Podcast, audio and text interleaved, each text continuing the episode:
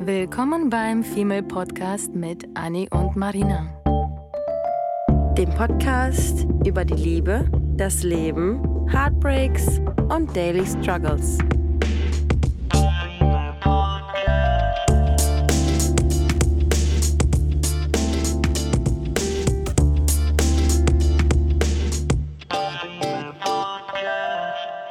Wusstet ihr, dass es im Dating und beim Kennenlernen verschiedene Phasen gibt, Nee. die wir alle durchlaufen? Und die sind gar nicht mal so, also die sind tatsächlich, finde ich, spannend, weil das meiste davon kennen wir und das werdet ihr auch kennen, darauf gehen wir heute ein. Aber man, man, das ist irgendwie, das ist einem, glaube ich, nicht bewusst, dass das so ein bisschen in Schubladen unterteilt ist. Und äh, da ich Schubladenunterteilungen liebe, ist das für mich wie so ein ASMR, die Mm, Folge, weil wir ja. darüber reden, in welchen Phasen ähm, wir uns wann wie befinden und was da eigentlich passiert, wenn wir anfangen zu daten. Phase 1, check. Phase 2, check. Das kann ich mir bei dir richtig gut vorstellen. Total, total. Mhm. Das Problem ist, äh, Disclaimer, das ist bei allen Menschen unterschiedlich und ich glaube auch, beziehungsweise nicht bei Menschen unterschiedlich, sondern bei jedem Paar ist es ein bisschen individuell, glaube ich, und das kann auch so ein bisschen fließender ineinander Ja. übergehen und Ja. äh, gleichzeitig kann es passieren, dass irgendwie man vielleicht mit Phase 5 beginnt und dann irgendwie 1 eintritt. Aber wir gehen mal von so einem Regelfall aus, wie es Mhm. eigentlich so grundsätzlich passieren kann und vielleicht sollte oder auch nicht sollte. Doesn't even matter. Da fällt mir nämlich zum Beispiel gerade auch ein, dass ich immer sage, Immer. dass ich immer sage, dass ähm, Männer es mit mir gut haben, solange sie mein wahres Gesicht noch nicht kennen. Ja, du hast definitiv eine richtige, noch nicht mal eine Phase, sondern du hast einen richtigen Strich, den die dann, äh, Ja. wo, was bei dir dann im Kopf irgendwie passiert, Ja. wo du dann ganz, ganz, ganz anders den Männern gegenüber bist. Ja, ich bin immer lustig und flockig und lustig und hahaha und hihi. Und dann und der sobald Teufel. dann bei mir ähm, eine Phase, liebe Grüße an dieser Stelle, ähm, sobald dann bei mir eine Phase erreicht ist, ähm, wo man sich ein bisschen näher kennt und wo man vielleicht so ein bisschen kritischer ist und die rosarote Brille nicht mehr so aufhat, ähm, bin ich tendenziell ein sehr kritischer Mensch und dann fühlen sich Menschen, glaube ich, bei mir schnell kritisiert. Deswegen finde ich es interessant, wenn wir diese Phasen jetzt einmal durchgehen, dass man sich selber auch immer Gedanken macht, okay, ich date vielleicht gerade jemanden und in welcher Phase befinde ich mich Mhm. gerade? Bin ich gerade jetzt irgendwie noch locker, locker luftig, leicht?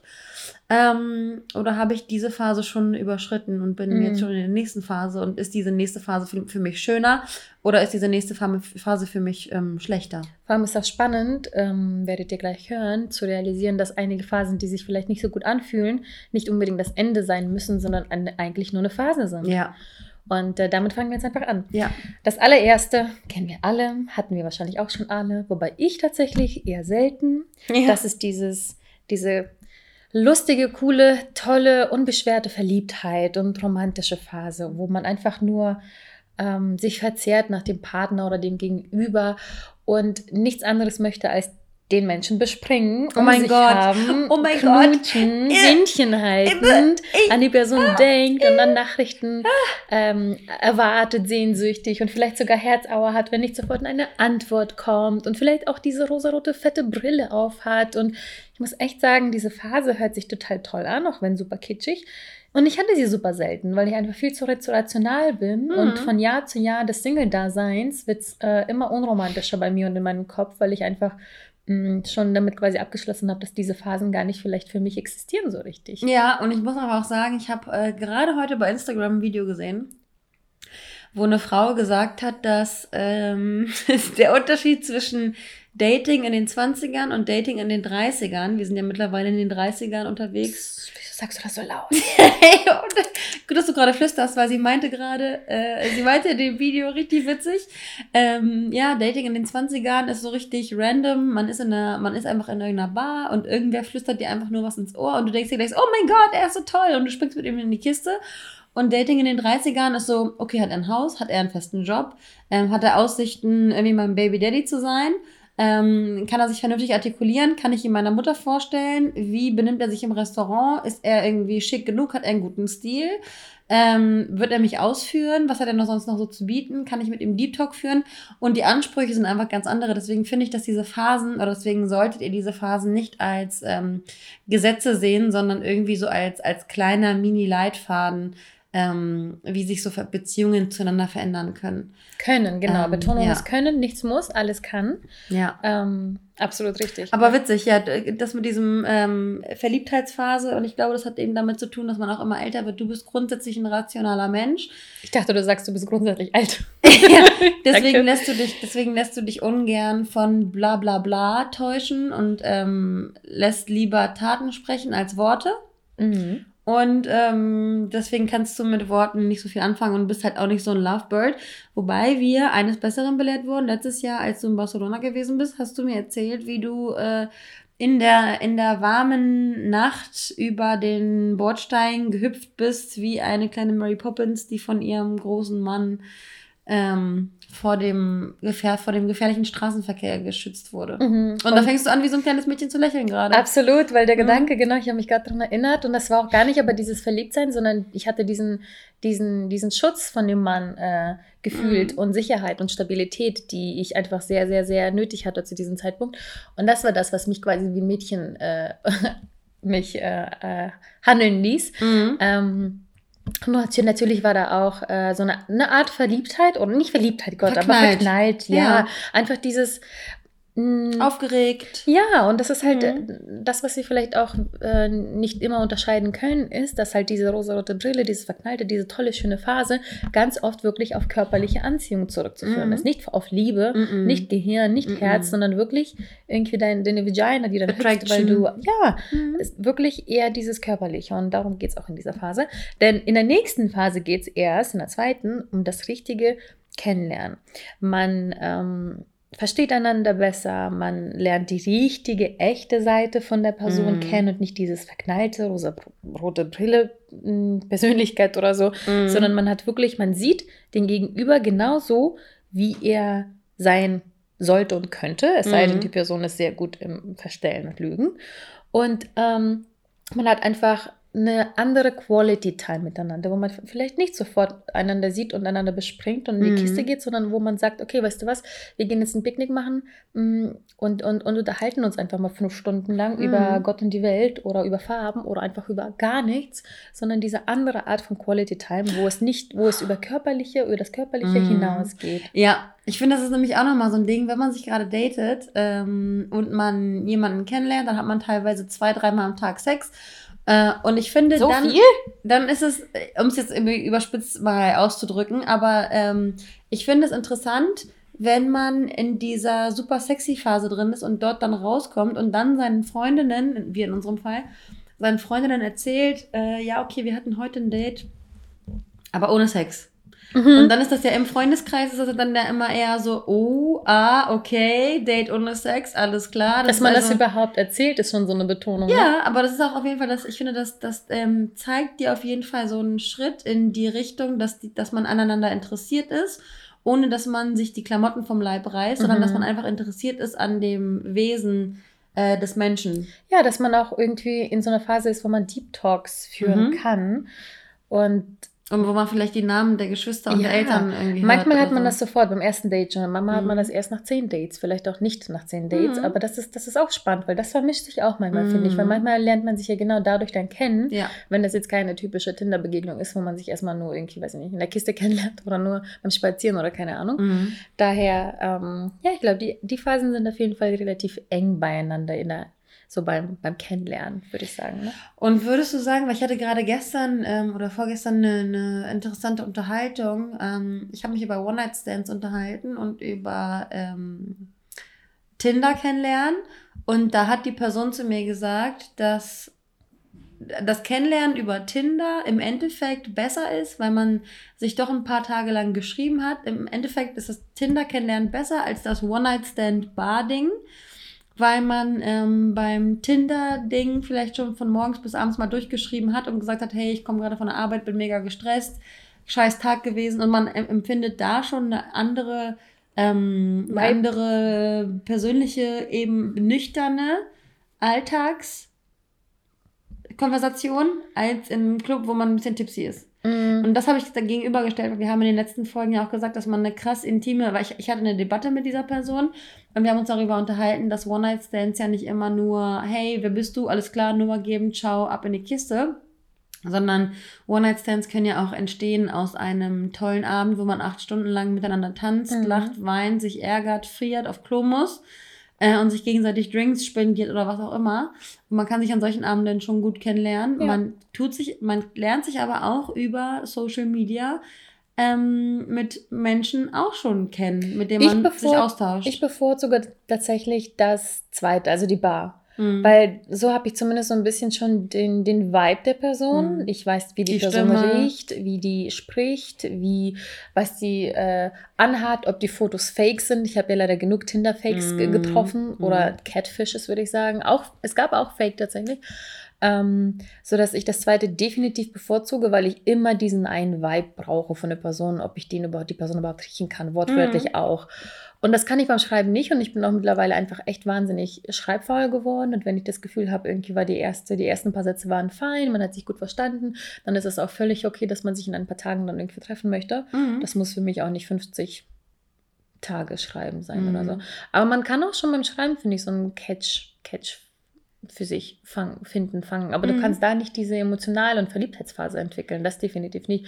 Und das kannst du aber in einer Nacht von acht Stunden Party zusammen, das Mhm. kannst du schon. Da kannst du Mhm. schon direkt beide Phasen durchlaufen Mhm. eigentlich. Mhm. Ja, und dann gibt es aber auch nicht nur diese schönen Phasen, Ja. sondern die nächste, die dritte Phase, äh, besteht aus den ersten Konflikten, Herausforderungen. Herausforderungen und, und äh, einfach Challenges, die man einfach in einer Beziehung sowieso manchmal äh, durchlebt. Aber hier geht es darum, dass das halt auch mit so die ersten sind, die einem so, so eine ge- gewisse Unsicherheit einfach geben Mhm. und man ist vielleicht von Den einer Vibe so ein bisschen killen, ne? ja, und man ist Mhm. vielleicht von einer, einer Tat oder von den Kochkünsten enttäuscht oder äh, wieder die Person mit, dass sie nicht mit äh, hier Stäbchen essen kann.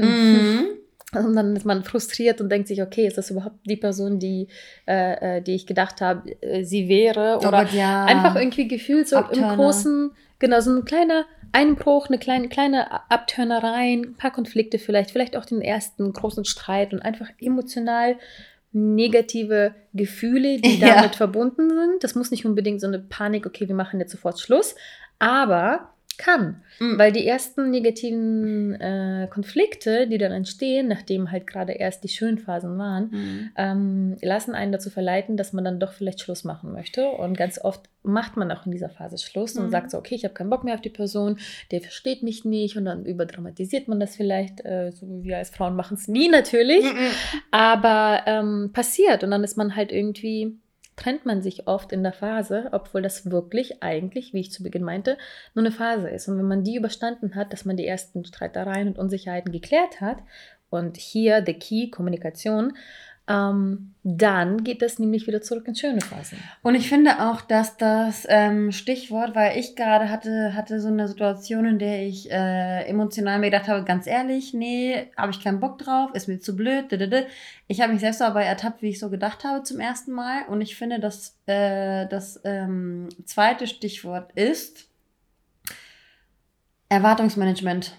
Mhm. Man muss versuchen, weil das Ding ist, wir haben ja auch schon öfter mal darüber gesprochen, man malt sich ja eine gewisse, man malt sich durch die kurzen Eindrücke, die man in dieser Verliebtheitsphase gesammelt hat, malt man sich, bastelt man sich so seinen Prince Charming zusammen und hat dann eine gewisse Erwartung, dass alles immer perfekt sein wird, weil die ersten Wochen des Datings, wo man sich ja noch gar nicht richtig kennt und wo sich alle irgendwie noch Mühe geben, in den ersten Wochen des Datings ähm, hat man nur die rosarote Brille aufgehabt und hat dann plötzlich die Erwartung, dass man immer der Mittelpunkt ist, dass man Mhm. immer ein Feedback bekommt, dass man, dass der andere sich immer meldet, äh, dass der andere immer erreichbar ist, dass man quasi der Augapfel ist. ja. Und ich meine, du und ich, wir kennen das. Es passieren dann kleine Dinge, die für die Außenwelt objektiv betrachtet überhaupt gar nicht dramatisch sind. Aber sobald man selber in dieser Situation ist und diese Person nicht mehr die Erwartungen widerspiegelt, die man sich so schön wie seinen Traumschluss aufgebaut hat, dann ist man plötzlich abgeturnt. Mhm. Und dann denkt man plötzlich, nee, nee, ich habe mich total geirrt, diese Person ist Mhm. ganz anders. Ich dachte, ich wäre bla, ich dachte, diese Person würde äh.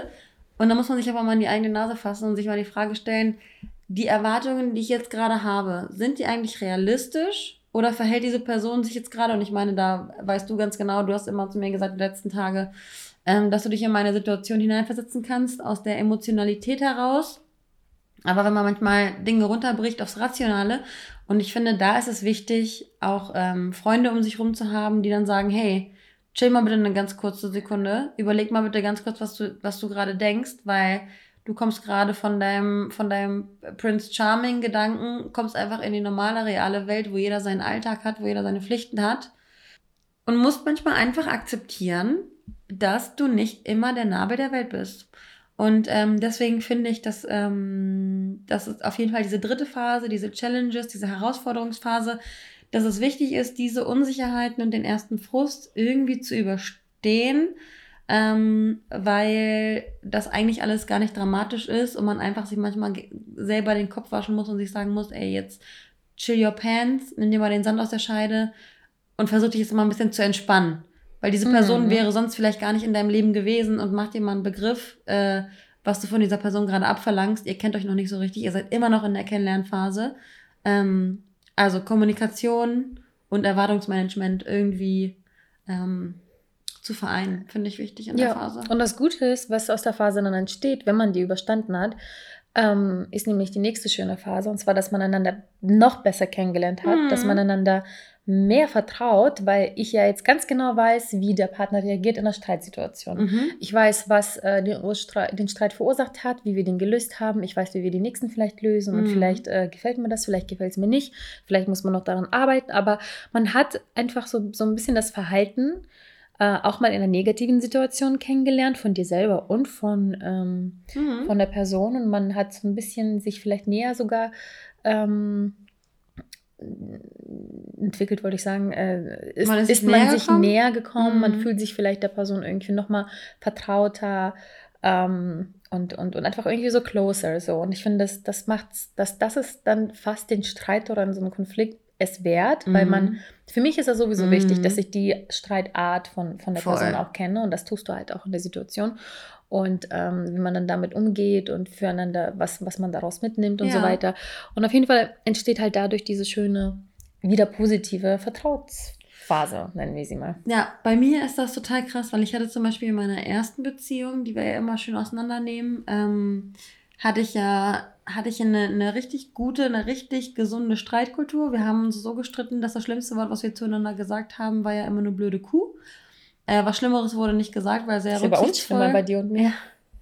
Äh, es wurde immer sehr darauf geachtet, dass wir uns nicht gegenseitig beleidigen, vor allem nicht so beleidigen, dass wir, ähm, oder nicht so verletzen mit den Worten, dass wir ähm, nachhaltig davon Schäden mittragen. Ja. Und wenn ich mir dann meine zweite Beziehung angucke, wo dann mit Worten um sich geschmissen wurde, ähm, von, das ging von äh, über mein Gewicht sprechen, bis irgendwie verpiss dich, bis du bist ja richtig dumm äh, und Arschloch und hast du nicht gesehen in Türen knallen. Und das ist dann wiederum so eine krass. Streitkultur, wo man sich denkt, okay, krass, sowas mal erlebt zu haben, ist auf jeden Fall hässlich, richtig hässlich. Richtig hässlich und ich stelle mir, ich kann mir danach tatsächlich schwer vorstellen, wenn ich von außen stehen, äh, von außen hören würde, ich würde es mir schwierig vorstellen, wenn das 5, 6, 7, 8, 9, 10 Mal passiert, ähm, dass ich dann nicht abstumpfe. Ja, dass man auch überhaupt Lust noch auf diese Person dann hat. Ja.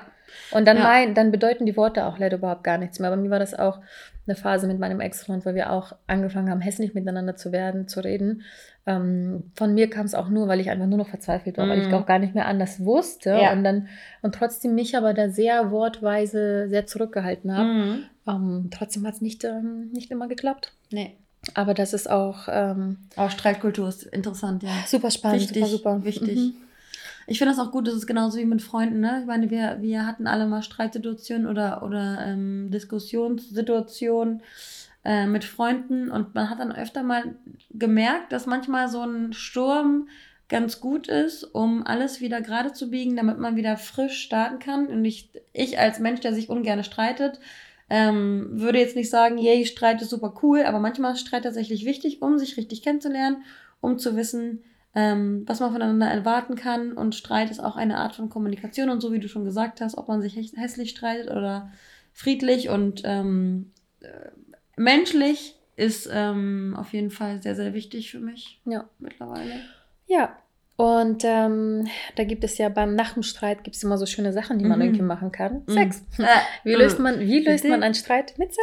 Aber, ähm, schön wäre es, aber das funktioniert. Hat bei mir Ey, nie funktioniert. Hast du, hat das bei dir jemals funktioniert? Niemals, uh -uh, uh never ever. Das, davon hat immer mein Ex-Freund geträumt, dass wir irgendwie einfach dann streiten und dann auf einmal alles auf den, auf den Ja, Boden hauen und dann Sex haben. Und ich denke mir so, in dem Moment hasse ich Junge, den. der wenn du Boss. nicht putzt, wenn du nicht putzt, was, was, was glaubst du, dass ich mich auf den Tisch lege? Nee, das ist, das kann, das kann, das kann in meinem Kopf nicht funktionieren. Ja. Aber davon, es gibt eine kleine Zwischenphase Ja. äh, in all dem Dating, die passieren kann, ist, dass man äh, anfängt, sich nochmal neu sexuell zu erkunden. Mm. So, es kann zwei Gründe haben. Zum, zum einen ähm, hat man es vielleicht ein bisschen verloren und möchte unbedingt ähm, was Neues füreinander lernen, was Neues vielleicht mit in, in, in die, ins Bett bringen, vielleicht jemanden Sich besser neuen, kennenlernen. sich besser kennenlernen, dann versucht man ein paar Sachen zu machen.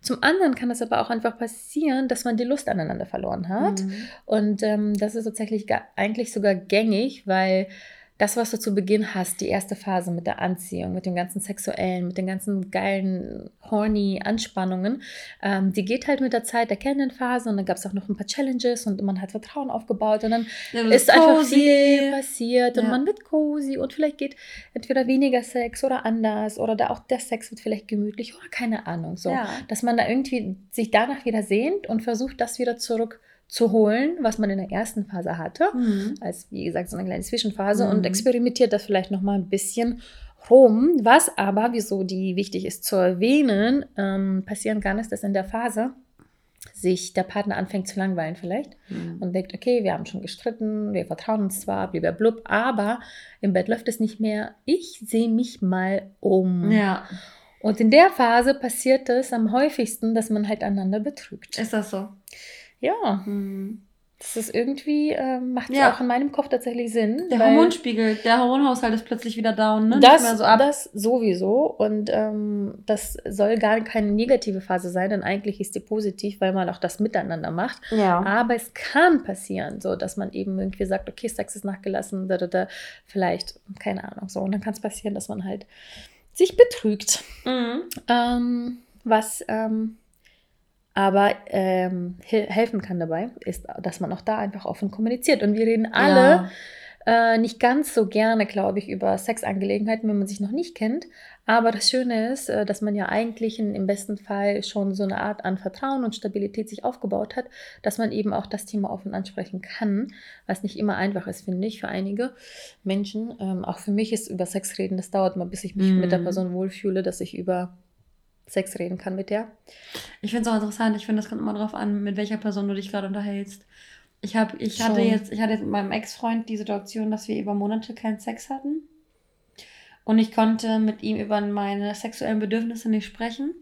Und ähm, mit meinem neuen Datepartner ähm, konnte ich seit Tag 1 über, über sexuelle Dinge sprechen. Und das ist richtig krass, weil man immer irgendwie die, die Bühne, die dir der Partner bietet, ähm, gibt, dir immer, gibt dir immer den Rahmen an, in dem du dich bewegen kannst. Wenn die andere Person dir gegenüber dir, dir signalisiert, dass sie nicht daran interessiert ist, was du magst, wie du magst, was du brauchst, was du nicht magst, ne?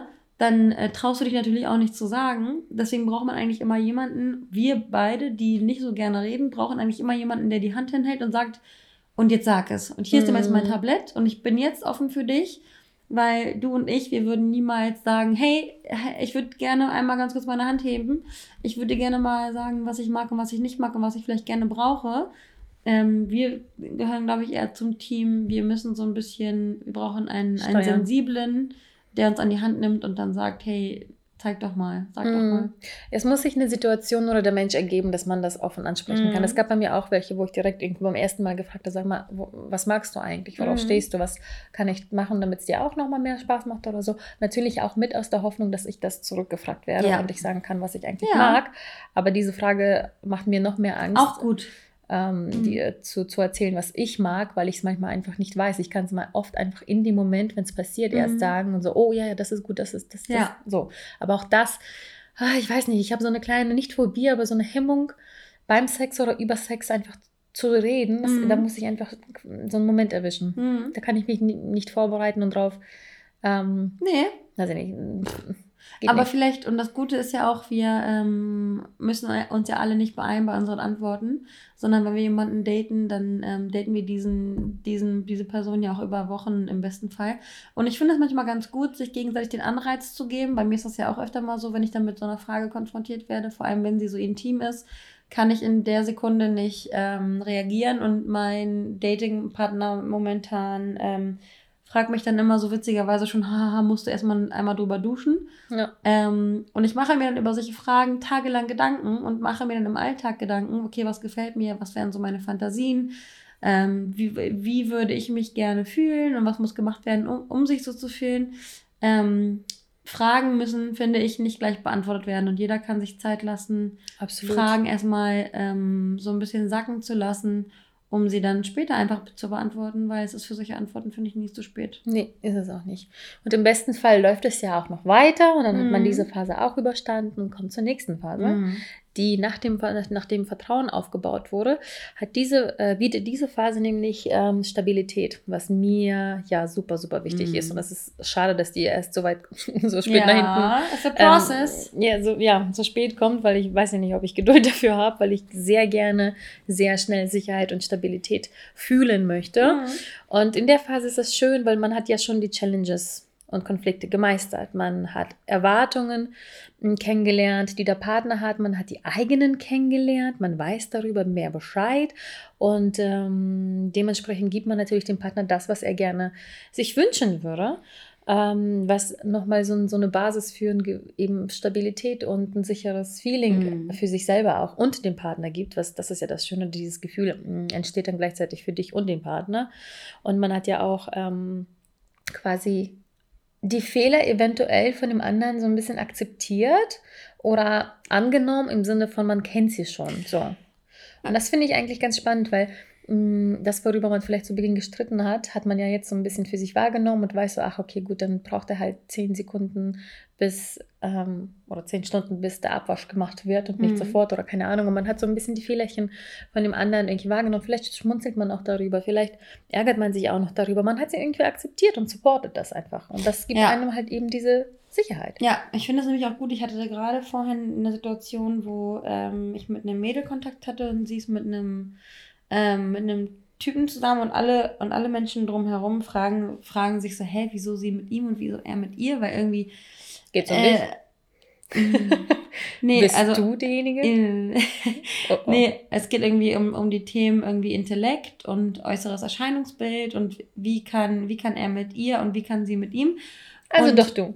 Nee, du. Du. Ähm, und da denke ich mir dann, und das ist ein, das ist, ist ein Paar, ähm, was ungleicher nicht sein kann, aber die ergänzen sich so gut und die akzeptieren sich gegenseitig und das finde ich so, so, so bewundernswert. Die akzeptieren sich beide einfach so, wie sie sind. Die wollen sich nicht verändern, weil Crazy. die wollen einfach nur ähm, das Beste füreinander.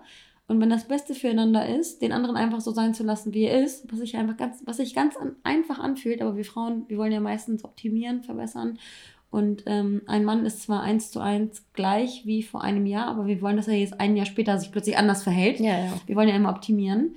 Ähm, und die Leute einfach so sein zu lassen, wie sie sind und sich gegenseitig ähm, mit offenen Armen zu nehmen, so wie man ist, gibt einem nun mal eine gewisse Stabilität. Das gibt einem einen gewissen Support. Ähm, das gibt einem das Gefühl, dass man, ich meine, wir sind jetzt mittlerweile alle um die 30.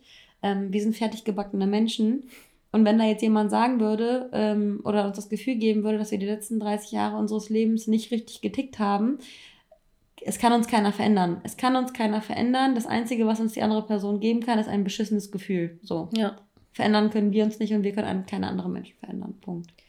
True that. Ja. Agree. Deswegen einfach ähm, versuchen, die Makel, oder was heißt Makel, du hast gerade Fehlerchen und Makel gesagt, die Eigenarten des anderen so zu akzeptieren. Eigenarten. Weil man hat ja. sich, man kann sich auch jederzeit abmelden. Man kann ja. sich jederzeit abmelden und wenn dir irgendwas nicht passt, dann kannst du gerne gehen.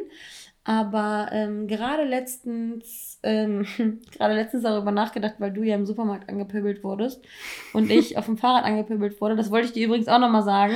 Ähm, ich wurde letztens auf dem Fahrrad angepöbelt und äh, weil ich auf dem Fußgängerstreifen stand, wo ich mir dachte, okay, auf dem Fußgängerstreifen darf ich auch stehen, weil ich fahre ja nicht mit dem Fahrrad. Und da ist einer an mir vorbeigefahren und meinte so, äh, du versperrst den Weg. Obwohl sie auf dem, Fahr auf dem Fußgängerweg Fahrrad gefahren ist. Ich war so perplex, dass ich halt einfach nur gesagt habe, ja, mein Gott. Äh, und du wurdest ja, du bist ja nicht schnell genug zur Kasse gegangen, als du Mhm. bei Rewe warst oder was auch immer. Und ähm, du meintest ja zu diesem Kommentar dann, ja, das kann man auch freundlicher sagen, ne? Ja. Und weißt du, was mein neuer Spruch ist? Weil bei mir ist es ja immer so auf dem Fahrrad, ich stelle mich jetzt immer darauf ein, dass mir irgendwelche Motherfucker entgegenkommen und irgendeinen dummen Spruch lassen. Und mein neuer Spruch ist jetzt, Sex soll bei Frust helfen. Oh, oh. Holy shit. Oder Sex ist gut gegen Frust. Weißt du, du greifst diese Person nicht an, aber du Ja. sagst ihr einfach, du bist gerade richtig underfucked. Ja. Deswegen lass dich mal einmal kurz übers Knie legen und dann kannst du wiederkommen. Dann reg dich mal über den Zebrastreifen Boah. auf, okay? ja, das ist bei mir, ach, ja, ich finde, ich Kannst du das bitte auch sagen? Ja. Ich würde es richtig feiern. Next time auf jeden Fall. Ich Ja. hatte mich in dem Moment, da war ich bei C&A an, an, an, äh, in der Schlange und es war halt voll. Und äh, ich habe zufällig gesehen, dass die halt Payback sammeln und war schnell auf meinem Handy, wollte ich mich einloggen. So. Mhm. Und habe es nicht geschafft und habe aber in dem Moment auf, mein auf meinem Handy geguckt, um diesen Einkauf zu... Das heißt, ich habe auch noch was Sinnvolles gemacht. Und dann... Ähm, war, war, waren alle Kassen irgendwie voll und dann äh, guckt mich die Frau irgendwie von hinten an, so, ja, ihre, äh, da, äh, gehen Sie auch mal nach vorne, irgendwie in dem Ton, so, gehen Sie mal bitte auch nach vorne. Und dann drehe ich mich um und mache nur den so. Und guck sie wirklich für eine Sekunde an, weil ich denke mir so, how the fuck is she so fucking annoying? Und habe nur gesagt, das gesagt, was ich gesagt hatte. Aber ey, ganz ehrlich, dieser Ton, den sie mir da entgegengebracht hat, ohne und dann lächelnd, auch noch lächelnd. Ich bin richtig aggro geworden. Mit Mhm. Augenzucken bin ich dann zur Kasse Dann hast du gegangen. sie angespuckt und ihr eine Kopfnuss gegeben.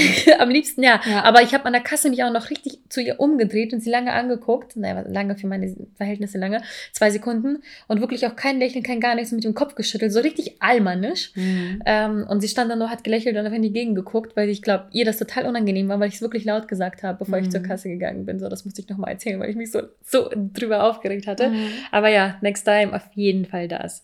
Ah, zurück zum Thema. Ja. Sonst kriege ich hier gleich Augenzucken schon wieder. Ähm, das ist nämlich mit die schönste Phase, bis zu der wir es nie schaffen. Commitment. Commitment-Phase. Ähm, Nee, ich habe gar keinen Bock auf diese Nee, ich gerade auch nicht. Es kann, es kann auch hier natürlich passieren, ähm, dass man schon sich eher committet. Schon Mhm. dann nach dem Streit, nach der Verliebtheit, nach dem Gespräch, nach dem Vertrauen, Stabilität, nach all den Phasen. Es kann immer eintreten. Aber normalerweise hat man jetzt einfach alle diese Phasen durchlaufen, ist man. Und ähm, hat für sich das Gefühl, so, weißt du was, jetzt möchte ich mich der Person ganz geben, hingeben. Jetzt möchte ich äh, exklusiv sein mit der Person. Ich fühle mich angekommen bei dir, ich fühle mich sicher, ich vertraue dir, ähm, Sex läuft vielleicht wieder gut und man lässt sich völlig und ganz aufeinander ein. Ja, Man man, kennt die Menschen um, man um diese kennt Person alles. herum. Hm. Man ist vielleicht schon involviert in Familienangelegenheiten und man ist einfach bereit, sich einfach exklusiv zu committen, füreinander, Ja. miteinander ähm, und Ja. hat einfach keine Angst mehr, dass diese Person einen verlässt, nur weil ein Streit stattgefunden hat. Ich glaube tatsächlich, dass ich ähm, in meiner letzten, oder in meinen, in meinen Beziehungen, ähm, wir sind jetzt gerade in der siebten Phase, in dieser siebten Phase angekommen bin.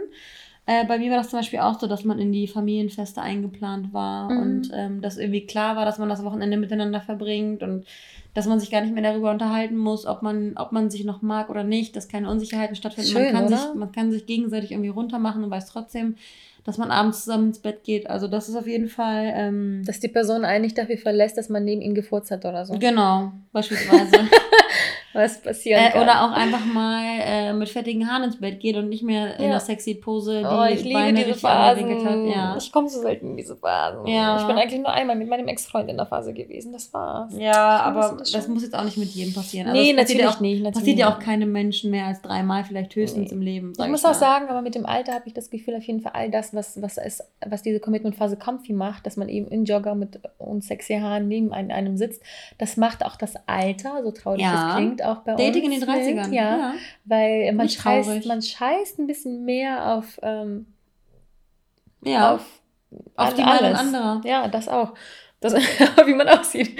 Irgendwie alles. Aber Nein, nee, ich glaube, ich würde, ich, das, das klingt so, das klingt irgendwie so, so, so negativ. So nee, war gar nicht. Nee, nee, Sondern eher nicht. so, man ist, man ist fein mit sich selbst und man, ähm, Man, ja, man ist braucht sich nicht mehr die ganze Ja. Zeit schminken und, Ja. sich, und panisch aufspringen, wenn es irgendwie darum geht, äh, Ja. super sexy. Also ich, es gibt meine Mutter Man kann ungeschminkt schlafen gehen. So. Meine Mutter hat sogar eine Freundin, die äh, mit ihrem Mann verheiratet ist und äh, morgens immer vor ihm aufsteht, damit sie sich schminkt, damit er sie nicht ungeschminkt sieht. Oh Gott, das und das finde ich ganz, ganz, ganz schlimm. Was? Das ist ja abartig.